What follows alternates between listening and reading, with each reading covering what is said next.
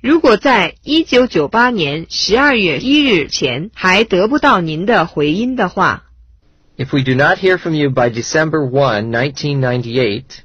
If we do not hear from you by December 1, 1998,